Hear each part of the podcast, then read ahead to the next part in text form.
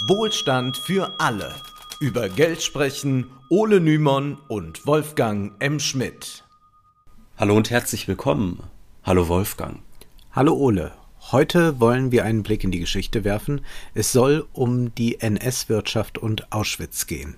Die polnische Stadt Auschwitz ist wie kein anderer Name mit dem Mord an den europäischen Juden verbunden. Jedoch nutzten die Nationalsozialisten Auschwitz nicht bloß als Ort der Massenvernichtung, auch zu ökonomischen Zwecken sollte die Stadt dienlich sein. Anfang der 1940er Jahre suchte nämlich die IG Farben, der mächtigste Chemiekonzern Deutschlands, nach einem Ort, wo Buna, ein synthetischer Kautschukersatz, günstig produziert werden konnte. Die Leitung der IG Farben kam auf die Idee, dieses Projekt im eroberten Polen umzusetzen, wohlgemerkt unter Rückgriff auf Zwangsarbeiter aus dem nahen Konzentrationslager und auf Kriegsgefangene. Dabei bekam die IG Farben sogar ein eigenes KZ.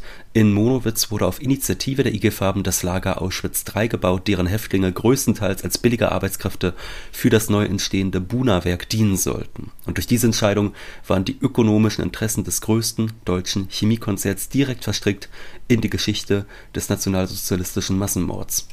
Wir wollen diese Geschichte heute einmal genauer betrachten, da sie uns viel verrät über die Logik der NS-Wirtschaft und über die Widersprüche, die innerhalb des nationalsozialistischen Herrschaftssystems existierten. Es ist eine Geschichte voller widerstreitender Macht- und Verwertungsansprüche, die die verschiedenen Organe des Dritten Reiches und die deutsche Industrie besaßen. Außerdem blicken wir auf das System der Zwangsarbeit, das in vielen Konzentrationslagern existierte und wollen der Logik nachgehen, der diese Arbeitsorganisation folgte. Der denn wahrscheinlich nie zuvor wurde so grausam und verschwenderisch mit der Kraft und dem Leben arbeitender Menschen umgegangen wie unter der nationalsozialistischen Herrschaft. Von einer wirklich ökonomischen Form der Arbeitsteilung kann kaum die Rede sein. Bevor wir darüber sprechen, wollen wir jedoch wie immer darauf hinweisen, dass dieser Podcast eine Menge Arbeit bedeutet. Viel Zeit geht in unsere Recherchen ein da Zeit bekanntlich Geld ist, freuen wir uns über eure finanzielle Unterstützung. Dies ist traditionell möglich via Banküberweisung und PayPal. Außerdem sind wir bei Steady und Patreon vertreten. Auf diesen Plattformen findet ihr aber keine Zusatzinhalte, da allen alles zugänglich sein soll. Alle Links und Informationen findet ihr natürlich in der Episodenbeschreibung. Außerdem freuen wir uns sehr, wenn ihr Wohlstand für alle in eurem Freundeskreis und bei Verwandten weiterempfehlt, wenn ihr an ökonomischen und sozialen Fragen interessierte Menschen kennt. Wir sind als unabhängiges Podcast-Projekt, hinter dem kein großes Medienhaus oder irgendeine Agentur steht, über jeden neuen Hörer, jede neue Hörerin dankbar. Außerdem freuen wir uns, wenn ihr den Podcast auf den Audioportalen gut bewertet und auf YouTube die Glocke aktiviert, um keinen neuen Videos zu verpassen. Nun aber zurück zu IG Farben. Alleine die Vorgeschichte der IG Farben und des Kautschukersatzes Buna würde eigentlich eine eigene Folge rechtfertigen, aber wir versuchen mal diese Vorgeschichte ein bisschen zu raffen. Die Entstehung der IG Farben, die reicht bis in den Ersten Weltkrieg zurück. Die stark exportabhängige deutsche Chemieindustrie, die litt unter den einbrechenden Aufträgen während des Ersten Weltkrieges, weshalb sich die Spitze der deutschen Chemieindustrie, äh, die Spitzen der deutschen Chemieindustrie zusammentaten, wie der Historiker Bernd C. Wagner in seinem Buch IG Auschwitz, Zwangsarbeit und Vernichtung von Häftlingen des Lagers Monowitz beschreibt. Im Jahr 1916 kam es zu einem ersten Zusammenschluss bereits bestehender Verbände und großer Unternehmen, dennoch war insbesondere die globale Vorreiterrolle im Farbstoffgeschäft nach Ende des Ersten Weltkrieges verloren. Nach der Hyperinflation von 1923 wurde die Notwendigkeit für die deutsche Industrie kollektiv zu handeln immer größer und so fand ein weiterer Zusammenschluss statt. 1925 wurde die Interessengemeinschaft Farbenindustrie Aktiengesellschaft kurz IG Farben gegründet zu IG Farben gehörten unter anderem Unternehmen wie Aqua, Bayer und BASF, die den allermeisten dem Namen nach bis heute bekannt sein dürften, und zu den vielfältigen Produkten der IG Farben gehörte der Kautschukersatz Buna. Kautschuk war ab dem späten 19. bzw. frühen 20. Jahrhundert aufgrund der enorm expandierenden Autoindustrie sehr gefragt, denn Naturkautschuk war unter anderem wichtig für die Herstellung von Autoreifen.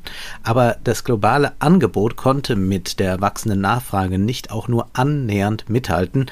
Im Jahr 1906 erreichte der Preisanstieg für Naturkautschuk einen ersten Höhepunkt. Trotz gestiegener Produktion war der Preis innerhalb von vier Jahren um 50 Prozent gestiegen. Das war der Moment, als mehrere deutsche Chemieunternehmen erste Versuche wagten, chemische Ersatzprodukte für Naturkautschuk zu entwickeln Immer wieder wurden diese Produkte jedoch zurückgestellt, da Naturkautschuk letztlich doch deutlich günstiger war. Ein erster Wendepunkt war sicherlich der Erste Weltkrieg. Deutschland befand sich in einer Seeblockade und konnte nur ein Viertel des Vorkriegsniveaus an Kautschuk, äh, ja, konnte nur darauf zurückgreifen, da Importe kaum möglich waren. Das Reich beauftragte dann die Chemieindustrie mit der Herstellung synthetischen Kautschuks. Dieser konnte jedoch weder qualitativ noch preislich mit dem Naturkautschuk konkurrieren, weshalb dieses Projekt dann auch schnell wieder äh, begraben war, gerade natürlich mit Ende des Ersten Weltkrieges. Autoreifen etwa, die ließen sich aus diesem Chemieprodukt nicht gut herstellen und der Preis, der lag weiter ein Vielfaches über dem Weltmarktpreis für Naturkautschuk. Dieses Auf und Ab, das setzte sich dann fort, auch in den folgenden mehr als zehn Jahren wurde die Entwicklung und Produktion einer wirklich tragfähigen chemischen Alternative immer wieder erst gefördert und dann doch verzögert. Ende der 1920er Jahre erschien das Projekt immer noch tot zu sein, da der Preis für Naturkautschuk infolge der Weltwirtschaftskrise von 1929 förmlich auf dem Boden aufschlug. Die IG Farben beschloss im Oktober 1930 das Ende aller anwendungsbezogenen Arbeiten und führte nur die Grundlagenforschung fort. Doch kurz vor der Machtübernahme der Nazis kam es dann 1932 zu ersten größeren Fortschritten bei der Herstellung von synthetischem Kautschuk, was für die 1933 an die Macht kommenden Nazis natürlich von höchstem Interesse war. Hitler wollte von Anfang an den Krieg und ordnete diesem Zweck die ganze deutsche Wirtschaft unter.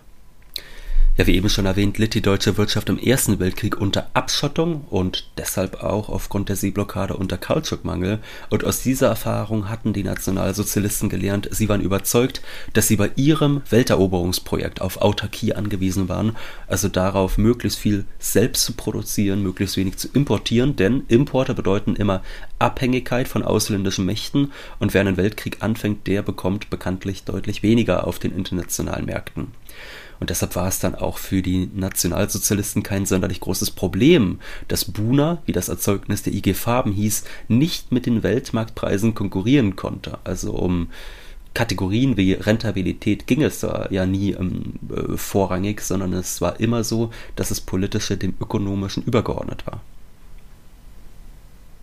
Aus einer rein marktwirtschaftlichen Sicht erscheint es heute vielleicht irritierend, aber der NS-Staat war keine normale kapitalistische Ökonomie, auch wenn die meisten großen Industriellen sich mit den Nazis arrangierten, da diese ihnen Sicherheit vor dem Kommunismus versprachen, waren die Industriellen den politischen Zwecken der Nazis klar untergeordnet. Hitler war so überzeugt davon, dass Deutschland ein Volk ohne Raum sei und dass ein ökonomischer Aufschwung nur durch Expansion fertigzustellen wäre, dass diesem kriegerischen Projekt alles untergeordnet wurde.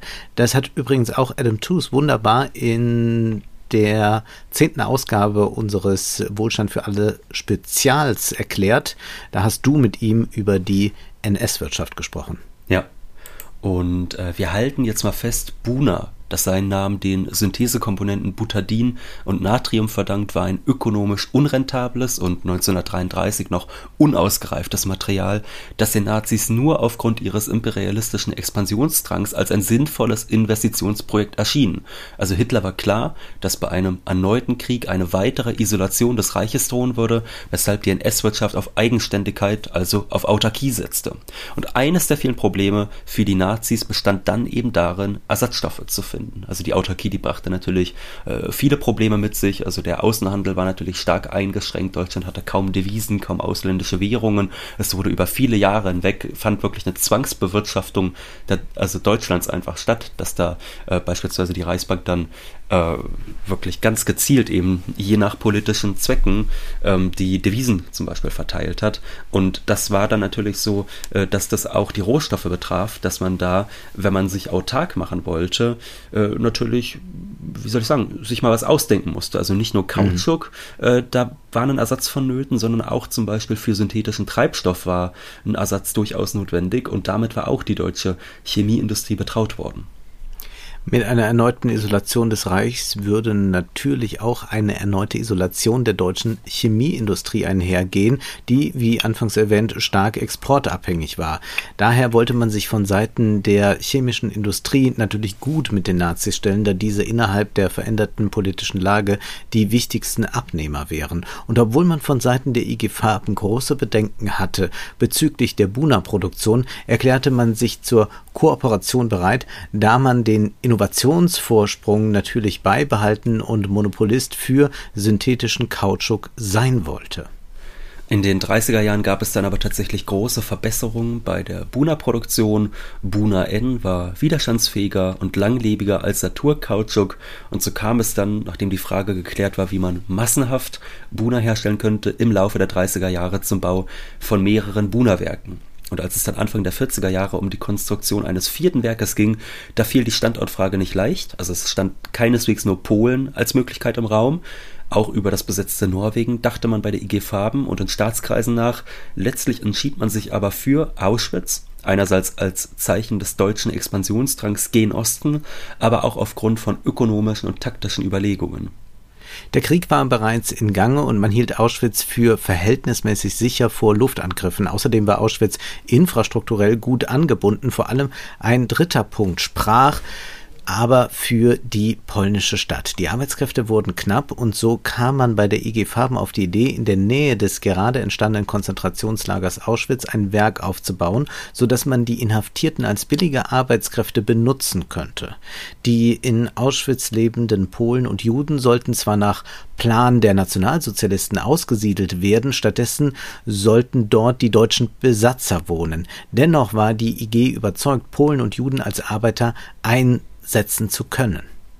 Das klingt jetzt erstmal wahnsinnig widersprüchlich. Ne? Erst sagst du, die äh, in Auschwitz lebenden Polen und Juden sollten ausgesiedelt werden. Gleichzeitig heißt es, sie sollten als Arbeitskräfte eingesetzt werden. Und das geht natürlich nur auf eine Weise zusammen, nämlich indem man äh, schon davon ausgeht, dass diese Menschen eigentlich Häftlinge dann sind. Denn das äh, KZ mhm. äh, Auschwitz war kurz zuvor entstanden. Es war der IG, also völlig klar der IG-Farben, dass es auf Zwangsarbeiter aus Lagern hinauslaufen würde.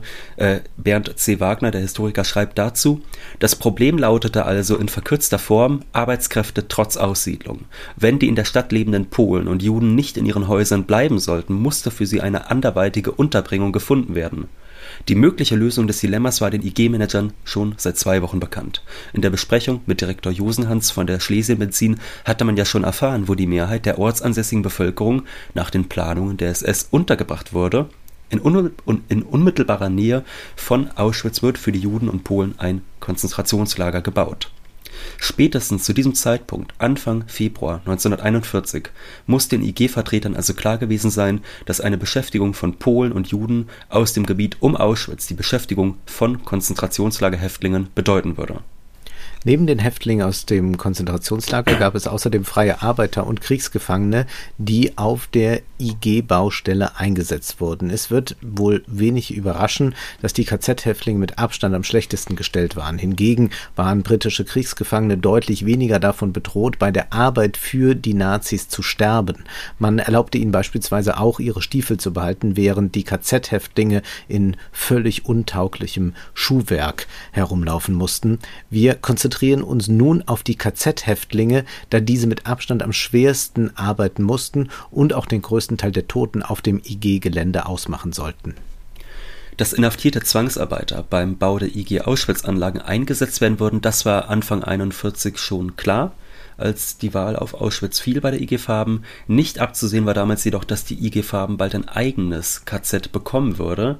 Der Weg vom Stammlager Auschwitz zur Baustelle des IG-Werkes, der war so lang und beschwerlich, dass die unterernährten Häftlinge bereits bei der Ankunft auf der Baustelle völlig erschöpft waren und kaum arbeitsfähig. Und dem sollte dann abgeholfen werden, indem in der Nähe des IG-Geländes ein eigenes Konzentrationslager entstand. Das heißt, im Oktober 42 wurde dann dieses mit 600 Häftlingen belegte Lager eröffnet. Es lag in Monowitz und es war das erste auf Initiative eines privaten Unternehmens gebaute Konzentrationslager und zu seinem Höhepunkt lebten ca. 11.000 Menschen dort. Damit war das Konzentrationslager Auschwitz in drei Komplexe geteilt. Auschwitz I war das Stammlager, Auschwitz II war das Vernichtungslager in Birkenau und Auschwitz III war das Rüstungsprojekt der IG Farben in Monowitz. Hier hatte die IG Farben nun eine Quelle von billiger Arbeit, die ohne Rücksicht auf Verluste und auf die Gesundheit der Beschäftigten ausgebeutet werden konnte. Die SS behielt weiterhin die Macht über die im Lager Inhaftierten und vermietete die Zwangsarbeiter dann für einige Reichsmark pro Tag an die IG Farben.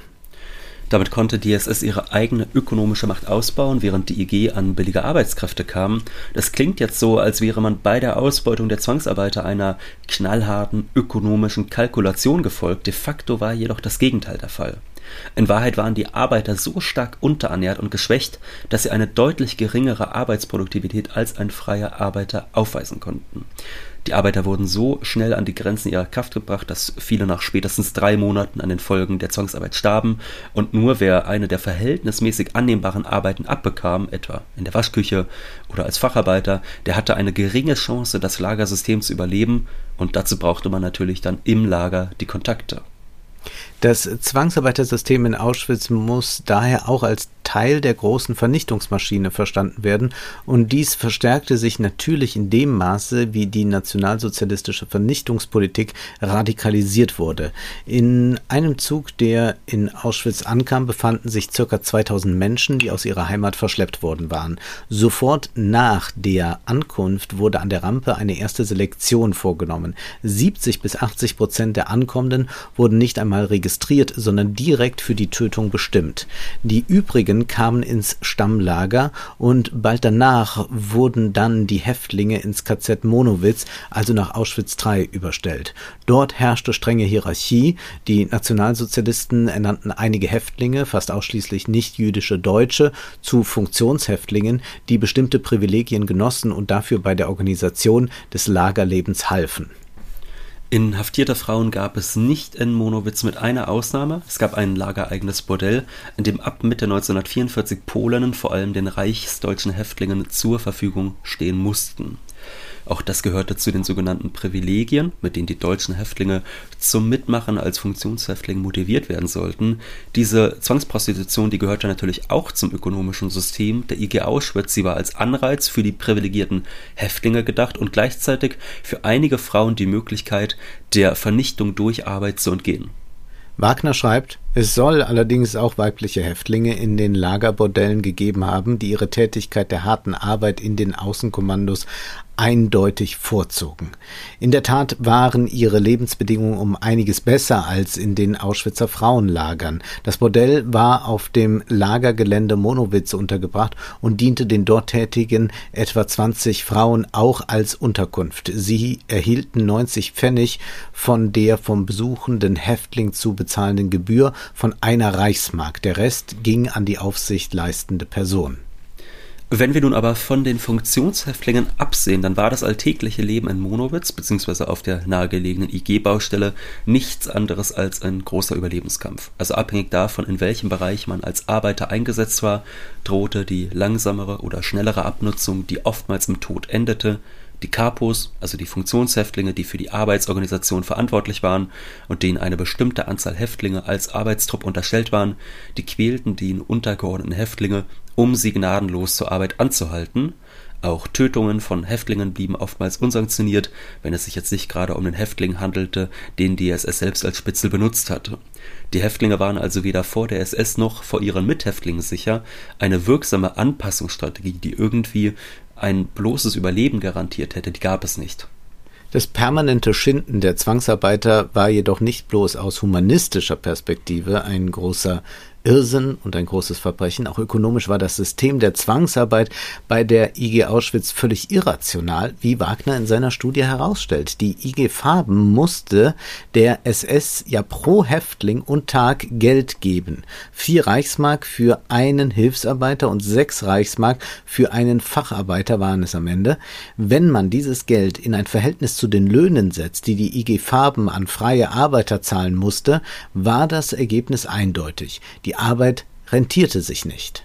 Wagner schreibt, Häftlinge waren nominal billiger als freie deutsche Arbeiter, allerdings nicht um so viel, als dass sich mit der Häftlingsarbeit außergewöhnliche Gewinne hätten erzielen lassen, selbst wenn man vom Arbeitgeber zu zahlende Sozialabgaben hinzurechnen würde, die für die Häftlinge nicht zu zahlen waren, so dürften die Bruttotariflöhne in keinem Fall mehr als das doppelte Betrag, äh, betragen haben.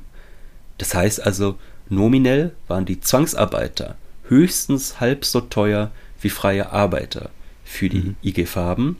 Jetzt müssen wir aber natürlich noch berücksichtigen, dass die Arbeitsleistung ja wie angesprochen viel niedriger war. Die Arbeiter waren unterernährt, sie bekamen auch im Winter keine ordentliche Kleidung zur Verfügung gestellt, die Schuhe waren so katastrophal, dass viele sich äh, an den Füßen Verletzungen zufügten, die dann auch schnell äh, zum Tod äh, führen konnten äh, durch Krankheit etc.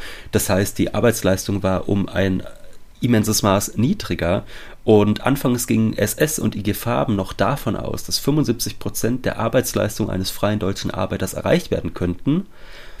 Da würde man ja noch sagen, gut, jetzt haben wir 75 Prozent Leistung bei etwas mehr als äh, 50 Prozent Lohn. Das wäre jetzt noch mit Ach und Krach rentabel. Da jedoch die Arbeitsleistung in Wahrheit viel niedriger war, also die Arbeitsproduktivität, die variierte so zwischen 20 und 50 Prozent eines freien Arbeiters, da das letztlich der Fall war, kann kaum von Rentabilität die Rede sein. Also die IG Farben hatte sich so gesehen völlig verkalkuliert. Noch einmal Wagner. Diese Zahlen führen zu einem auf den ersten Blick überraschend wirkenden Schluss.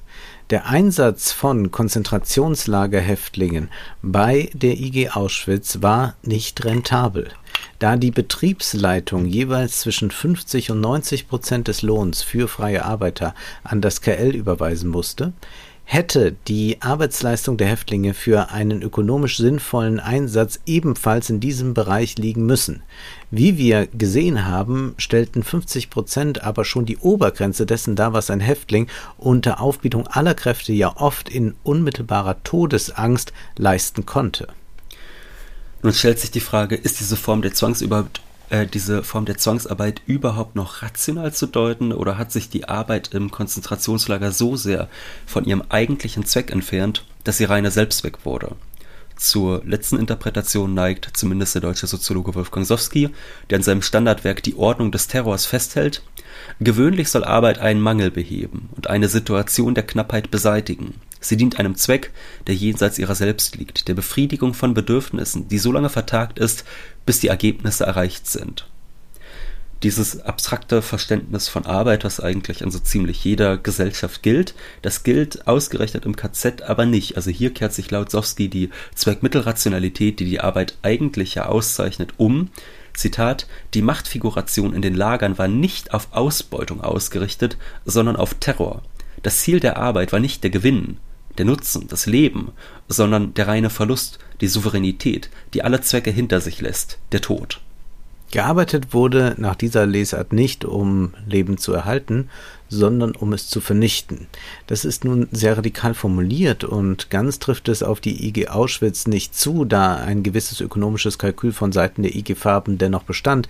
Sie wollte ja ursprünglich profitabel wirtschaften und wollte deshalb auch etwas ökonomischer mit ihren Arbeitskräften umgehen, als es die SS wollte. Erinnern wir uns daran, dass die IG Farben sich dafür einsetzte, ein eigenes Lager zu bekommen, damit die Arbeiter nicht bereits völlig vom langen Fußmarsch erschöpft auf der Baustelle ankamen.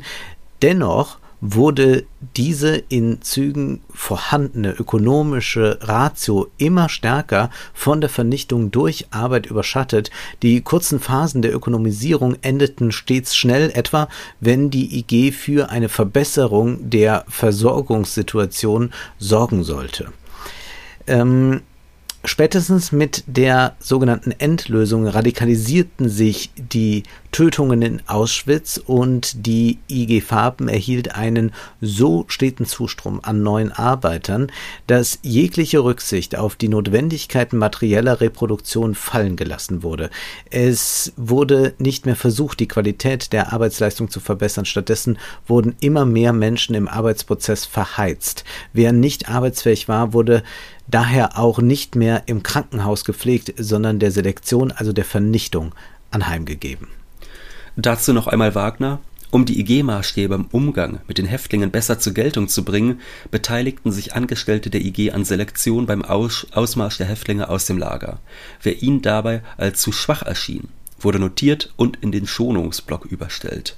Die Mehrzahl der auf diese Weise ausgewählten Personen fiel dann in der nächsten Selektion im Häftlingskrankenbau oder am Lager zum Opfer.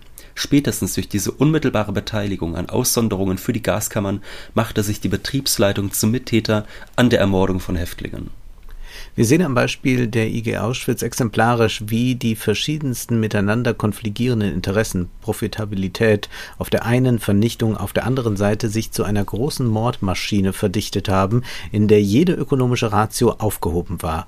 So ein Umgang mit der menschlichen Arbeitskraft dürfte wohl einmalig in der Geschichte sein, denn selbst Systeme der Sklavenarbeit fußen letztlich normalerweise auf dem Willen des Herren, ihre Sklaven zu erhalten. Daher stellt Wolfgang Sowski auch in Frage, ob man wirklich von Sklaven oder Zwangsarbeit sprechen kann und sollte. Um die historische Erzählung noch zu beenden, die Arbeit an der IG-Baustelle endete kurz vor der Evakuierung. Kein Gramm Buna wurde produziert. Die Häftlinge wurden bei der Evakuierung mitgenommen. Wer nicht kräftig genug war, um weiterzulaufen, wurde dabei erschossen. Nur diejenigen, die bereits zu schwach waren, um loszugehen, wurden im Krankenbau übrig gelassen und warteten dort auf die Befreier. Insgesamt starben sicherlich 20 bis 30.000 Menschen infolge der Arbeit für die IG Auschwitz.